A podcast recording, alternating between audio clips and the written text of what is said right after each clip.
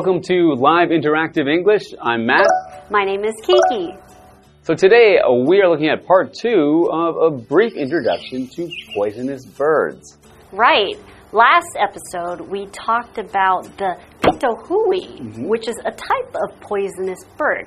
But we learned that these types of birds, even though they're poisonous, they don't actually produce the poison themselves. In fact, the way they get the poison is by their diet. So the things that they eat, Mm-hmm. insects, poisonous insects, and because they eat this, it makes their body or their the feathers poisonous. So if predators try to eat them, they are the ones that get poisoned, and the bird, the pitohui, they're okay. Mm-hmm. Matt, do you know of any other animals that are poisonous that we didn't know about? Well, yes, actually. So the cat, a cat can be poisonous. A cat? That's right. So cats can carry a bacteria that they are immune to. So they can be infected with this bacteria, and it can be in their saliva. It can also come through their, their claws. And if a cat infected with this scratches you or bites you, a person can get what's called cat scratch fever, which is a sickness that you can get by being bit by a cat. So while the cat is not actually poisonous, it does have this bacteria that can make you sick, and so it's kind of like a, cats are poisonous. Right. So it's very similar to the case of a pitohui. They mm-hmm. don't produce the poison themselves, mm-hmm. but they can still have poison to hurt others. yeah. So today in part two, we're going to find out more about other different types of poisonous birds.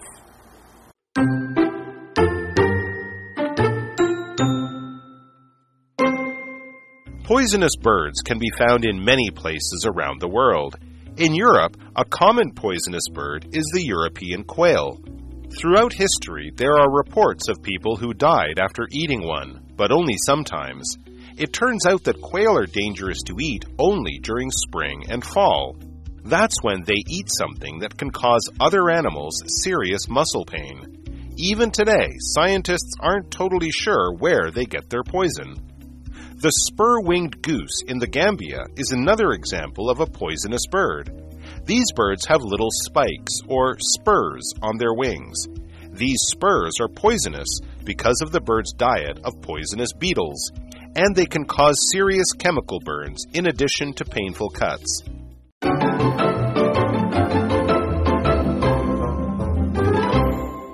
Welcome back. Let's take a look at a brief introduction to poisonous birds. Poisonous birds can be found in many places around the world. In Europe, a common poisonous bird is the European quail. Throughout history, there are reports of people who died after eating one, but only sometimes. Wow. Okay. I, I think quail. I think is okay, a lot of people eat quail. It's fairly common. Yeah, it's very common. Even in uh, you know in night markets in Taiwan, sometimes you'll see quail eggs. Right. So the small eggs. Yes. That, yeah. So I wouldn't have thought that quails can poison you.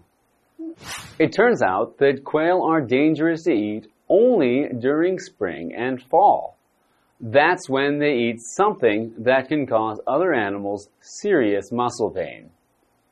Even today, scientists aren't totally sure where they get their poison. Oh, interesting. Interesting. So they're, I guess, also immune to whatever poison this is because they can eat it happily and well, only in those two seasons. But uh, yeah, I didn't know that quails were poisonous. Yeah, and it's really interesting that even up until now, because we know that in Europe, they've been eating quail for a really long time. So the fact that scientists they don't know what's causing this poison or where they're getting it from mm. is still really interesting. Which comes to another one of our vocabulary words, cause. In verb form, it is to make something happen, especially something bad. So an example sentence would be, the storm caused the power to go out in several neighborhoods. Now, as a noun, a cause could be a person or thing that can affect an event to happen. So in this case, they still don't know what causes these quail, these European quails, to, to be poisonous. Hmm. Okay, so this poison that the quails have can cause some animals muscle pain. So a muscle is a body tissue that is made up of long fibers which can contract or can pull together to make things move. So anytime you moving your body, moving your arms, moving your legs, moving your neck, these are using muscles, the body fibers which pull together to make the parts of your body move. So for example, Janet set a goal to increase the strength of her leg muscles by the end of the year. So she's going to exercise those leg muscles in order to, to make them get stronger. And we know, Matt, you really like exercising. So you have a lot of muscles, don't you?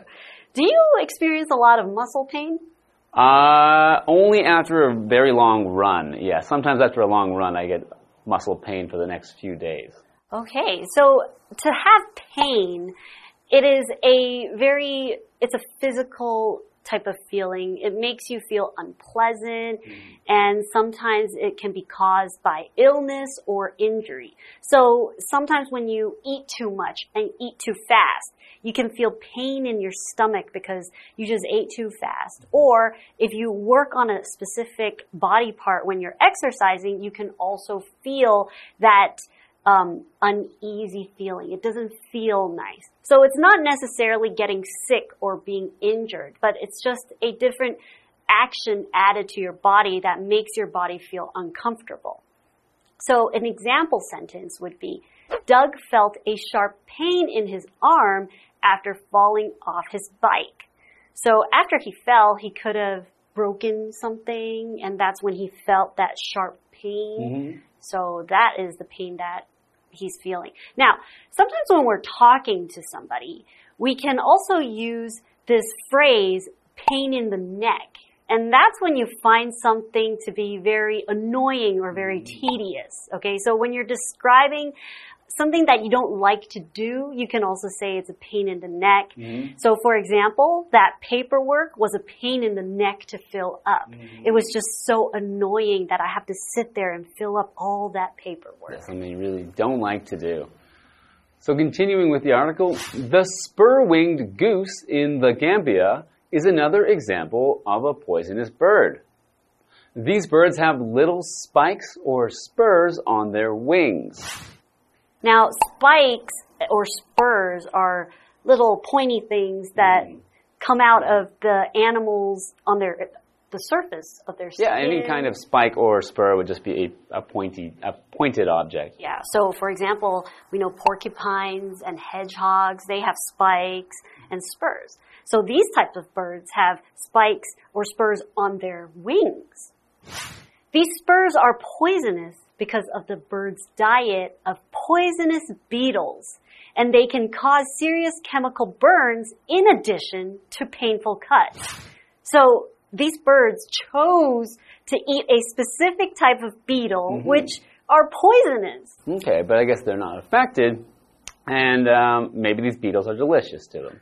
So these are uh, a beetle. A beetle is a type of insect, and this kind of insect is defined by having four wings where the outer set of wings are a hard protective cover for the wings underneath. So for example, a ladybug is a type of beetle. You know who else likes eating beetles? Who's that? Timon and Pumbaa. Oh, okay. so yes, the from the Lion King, those two characters like eating beetles. Okay, so we're going to find out more about some poisonous birds when we come back after the break. Hello，大家好，我是 Hanny，今天要继续介绍有毒的鸟类。课文写到，在欧洲有一种常见的毒鸟是普通的鹌鹑，在过去历史上有报道称说人们在食用后死亡，可是只是偶尔发生。那么结果就发现啊，只有在春秋季节食用鹌鹑才会有危险。他们在那个时候会吃下一些可能导致其他动物严重肌肉疼痛的东西。我们来看单字 cause，cause 当动词，它表示导致、造成。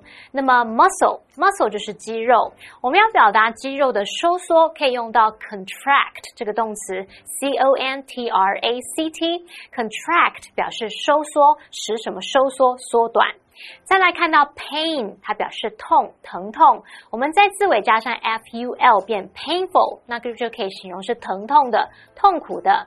Kiki 老师在解释的时候提到 unpleasant，在 pleasant 前面加上 u n，变成这个形容词，表示令人不愉快的、不舒服的。老师还有提到一个相关用语是。A pain in the neck，它可以指示惹人烦心、极其讨厌的人事物。那这时候老师他也用到一个形容词叫 tedious，t e d i o u s，tedious 可以形容是冗长、乏味的。好，那么下一个要介绍就是甘比亚的巨翅雁。这些鸟的翅膀上面有小小的尖刺，又称为鸟具。那这些鸟具有毒，因为这种鸟是以有毒的甲虫为食物，除了会造成伤口疼痛，还可能会引起严重的化学灼伤。我们来看单字 beetle，beetle 就是甲虫。那文中用到 spike 是指尖刺、细长的尖状物，还有用到 spur。它常常是指马刺嘛，那在动物当中，则是指这种鸟或虫身上有这种硬直的突出物，又称为锯。好，我们在讲尖刺的时候呢，Kiki 老师他就有提到两种动物，就是 porcupine，porcupine 是豪猪，还有提到 hedgehog，那就是刺猬。这边两个重点，我们进入文法时间。好，我们来看第一个重点是 turn out，表示结果是怎么样，最后变成怎么样，通常是令人意外或是跟计划不同的事。我们来看两种句型，第一个是 somebody or something turn out 加上 to be 再加形容词或名词，表示结果是怎么样。那 to be 可以省略，例如 the meeting turned out to be fruitful，那场会议结果很有收获。好，那第二个句型是 It turns out that 主词加动词，这表示结果发现怎么样，最后证明怎么样。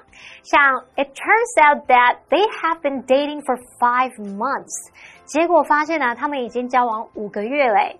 好，那第二重点是 in addition to 是片语这些词，后面接名词或动名词，可以表达除了什么什么，还有什么什么。所以这个名词或动名词就是有被包括在里面的哦。举例来说，in addition to English，Molly can also speak German and Japanese。除了英语，Molly 还会说德语和日语，所以英语也是有包含在内的哦。那我们继续回课文中。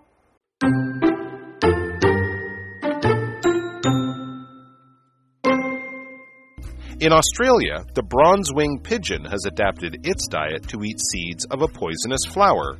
This turns it into a dangerous snack for predators. Scientists believe bronze wings developed this diet to protect themselves from animals like dogs, cats, and foxes. Like other poisonous birds, their poison gives them a bit of extra defense in a world that is full of dangerous animals.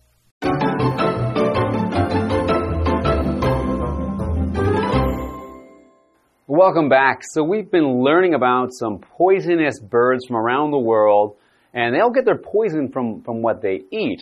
So let's learn about one more poisonous bird. In Australia, the bronze-winged pigeon has adapted its diet to eat seeds of a poisonous flower. Okay, so it's it's adapted, it's changed its diet to, to eat this certain kind of seed. This turns it into a dangerous snack for predators. The predators being the animals that want to eat them. Mm. Scientists believe bronze wings developed this diet to protect themselves from animals like dogs, cats, and foxes. Okay, so those are their predators then dogs, cats, and foxes. So here we see another one of our vocabulary words, which is develop. And it is to grow or cause growth and become more mature or advanced. In this case of the bronze wing pigeon, they developed their diet. So they changed their diet. They've advanced their diet into eating this type of seed that Mm-hmm. makes them poisonous to protect themselves from these predators. Mm-hmm.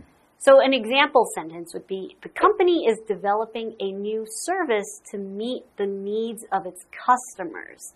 So because the company they want to be more advanced, they need to meet these new needs that the customers want. They need to develop new things. Mm -hmm. And so they have developed this diet in order to protect themselves. So to protect is a verb meaning to keep safe from harm or from danger. So by making themselves poisonous, it helps to protect them, to keep them safe, so that other animals won't want to eat them. So another example for protect, the guard's job is to protect the building from unwanted visitors. Like other poisonous birds, their poison gives them a bit of extra defense in a world that is full of dangerous animals. Hmm. That includes humans. Yes, humans are also very dangerous. Yeah. So we have a what do you think question. Uh, so Kiki, what do you think? What measures do you think are important for people to stay safe when it comes to poisonous animals? Well, I think that there are just too many poisonous animals out there. So we don't know exactly how to react when we do come across one. Mm-hmm. But I think maybe it's important that we recognize certain things. For example, when we know that in general, when we see bright colored animals like yellow frogs mm-hmm. or bright colored flowers, things like that, often those are colors that signify that they're poisonous or dangerous, right? All right, okay. So knowing certain signs like that, I think is important for us to know that when we go hiking or if we go out, we can stay safe to mm-hmm. stay away from those plants and animals. Right, we should stay away from all poisonous things and probably stay away from birds now that we know birds are poisonous. Well, not all birds. Wow, I'm not going to take my chances. Next time I see a pigeon, I am running. Well, that's the end of today's article. We'll see you next time. Goodbye.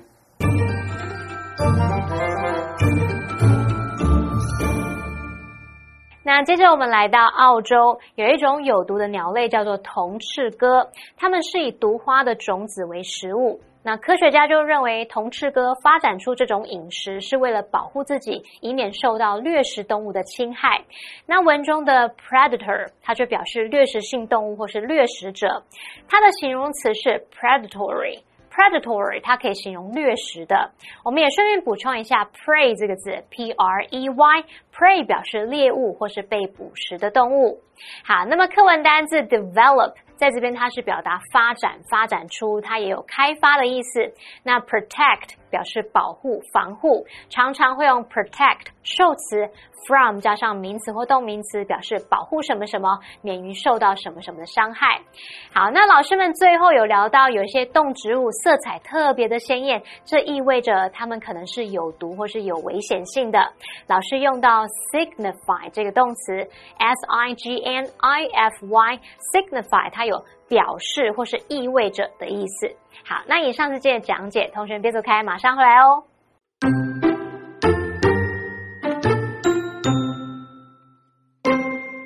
Poisonous birds can be found in many places around the world. In Europe, a common poisonous bird is the European quail. Throughout history, there are reports of people who died after eating one, but only sometimes. It turns out that quail are dangerous to eat only during spring and fall. That's when they eat something that can cause other animals serious muscle pain. Even today, scientists aren't totally sure where they get their poison. The spur winged goose in the Gambia is another example of a poisonous bird. These birds have little spikes, or spurs, on their wings. These spurs are poisonous because of the bird's diet of poisonous beetles, and they can cause serious chemical burns in addition to painful cuts. In Australia, the bronze winged pigeon has adapted its diet to eat seeds of a poisonous flower. This turns it into a dangerous snack for predators. Scientists believe bronze wings developed this diet to protect themselves from animals like dogs, cats, and foxes. Like other poisonous birds, their poison gives them a bit of extra defense in a world that is full of dangerous animals. Hey, hey, hey, it's Kiwi on the street. I'm Kiki. And I'm Winnie. Hey, Kiki, it's really hot today. Yeah, it really is. Okay, BRB, I'm gonna go get us some ice cream. BRB? What does that mean? It's an abbreviation. BRB. It means be right back. Hmm.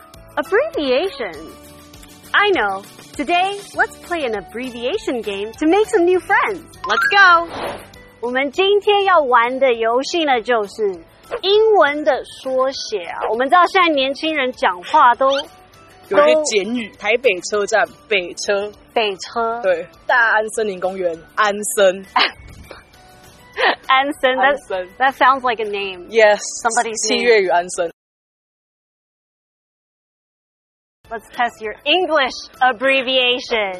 The first one is AKA. as known as also known as Also known as. as known as also known as also known as Also known as. Very good. 下一个 BTW. uh, by the way by the way By the way. by the way by the way by the way， Ah, yes, by the way. So quick. TBH. I, I I don't know to be honest to be honest to be honest To be honest, To be honest. 下一个 never mind. never mind 嘛 never mind， never mind never mind never mind Never mind, you're still doing great. 那我们今天学到什么呢？